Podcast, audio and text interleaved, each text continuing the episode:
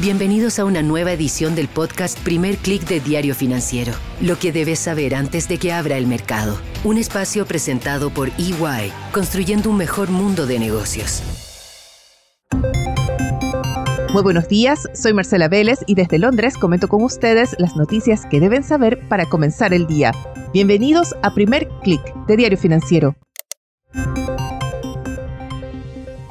buenos días, bienvenidos. Es viernes 15 de septiembre. Los saludo desde una Londres soleada. Podríamos decir que imita en algo el ánimo que domina a los mercados al inicio de esta última sesión de la semana. Pero no por ser viernes tenemos pocas noticias, por el contrario, tenemos nuevas cifras desde China, tenemos una huelga histórica en Estados Unidos y tenemos también un nuevo protagonista en el Nasdaq.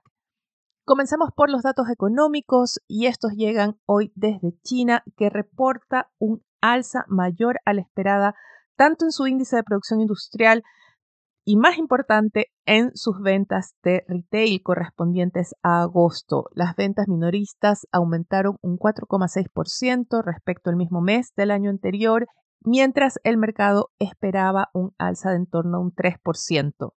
Este índice, estas cifras, lo que generan es la expectativa de que medidas que han anunciado hasta ahora Beijing y también el Banco Central de China estén ya dando resultado para estabilizar la economía. Quizás no tanto estimularla, pero al menos sí estabilizarla tras esa fuerte desaceleración. De hecho, previo a la publicación de las cifras, el Banco Central de China sorprendió con un segundo recorte en el año de las reservas requeridas a los bancos con la idea de inyectar más liquidez al mercado. Estas cifras, sin embargo, hay que tomarlas todavía con cautela. Hay que ver que todavía hay problemas graves en el sector inmobiliario. Se teme que estos puedan interrumpir este proceso de estabilización. Hay reportes de una fuerte contracción en las inversiones en el sector inmobiliario. También vemos una desaceleración en las inversiones en capital fijo. Así que todavía China no ha salido de esa área que genera preocupación, pero se cree que se estaría estabilizando. Esto fue suficiente para inyectar un mayor apetito por el riesgo al inicio de la sesión europea.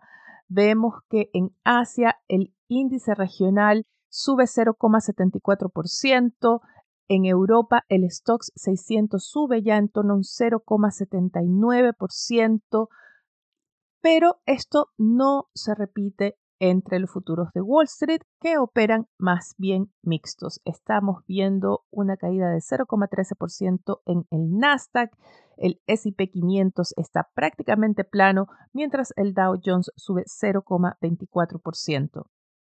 Muy importante para Estados Unidos fue esa combinación de cifras que tuvimos esta semana con ese dato de inflación que estuvo dentro de lo esperado, todavía mostrando ese repunte que ya se esperaba en agosto, pero con una inflación subyacente desacelerándose según lo que habían previsto los analistas. Al mismo tiempo, las cifras de ventas de retail que se publicaron ayer mostraron que todavía el consumo se mantiene fuerte, sin embargo, se anticipa que este se va a desacelerar. Se habla ya que los consumidores estadounidenses han agotado sus reservas de ahorro o estarían por agotarlas y también se va a retirar algo de ese poder adquisitivo cuando se retomen los pagos de deudas estudiantiles. El escenario que está leyendo el mercado en Estados Unidos es el de una desaceleración suficiente para que la Fed pueda pausar o si acaso ya poner fin al ciclo de ajuste monetario, al menos en lo que se refiere a las tasas de interés, pero no tanto como para llevar a la economía a una recesión. Un elemento importante en la jornada de hoy es la huelga histórica de los trabajadores automotrices de Detroit. Por primera vez, los sindicatos de las principales automotrices van a huelga. Son unos 13.000 trabajadores que marchan hoy y vemos cómo las acciones de Ford y General Motors caen más de 2% ya antes de la apertura del mercado. Salgamos de Estados Unidos, vayamos a Europa, donde ayer tuvimos decisión de política monetaria Era una decisión que tenía dividido al mercado y el Banco Central Europeo cumplió con su décima alza consecutiva. Se trató de un alza de 25 puntos base que llevó la tasa de interés de referencia a un 4%. Se trata de su mayor nivel desde la creación del euro. Ahora, hubo sorpresas en el comunicado, o al menos así lo leyó el mercado, y fue la referencia que hizo el Banco Central Europeo a la duración del alza de tasas. Les dejo aquí una frase de la rueda de prensa de Christine Lagarde. With today's decision, uh, we have made sufficient contributions under current assessment to returning inflation to target in a timely manner. And as I said, both elements matter. The level, sufficiently restrictive, and the duration. But it's obvious that the focus is probably going to move a bit more to the duration, but it is not to say, because we can't say that now, that we are at peak. Acaban de escuchar a Lagarde cuando respondía cuestionada si acaso la decisión de hoy y la referencia en el comunicado de que la tasa de interés había llegado ya a un nivel que permitiría llevar la inflación al rango meta significaba que se había llegado al pic del alza de tasas, que de aquí ya podríamos suponer que no van a haber más ajustes. Y la respuesta de Lagarde es que no, sino que esa declaración de que era suficiente se basaba en las condiciones actuales. Recupera así algo el poder de dejar abierta la opción de una nueva alza y se entiende que es un esfuerzo para moderar las expectativas del mercado, sobre todo considerando cuando los analistas europeos están ya previendo que podrían darse recortes de tasas por hasta 75 puntos base para el próximo año, dado el deterioro de las condiciones económicas en la eurozona, como por ejemplo la recesión en Alemania. Y ese diagnóstico claramente contrasta con lo que está diciendo el Banco Central Europeo, que es que mantendrá las tasas en su nivel actual por un tiempo prolongado.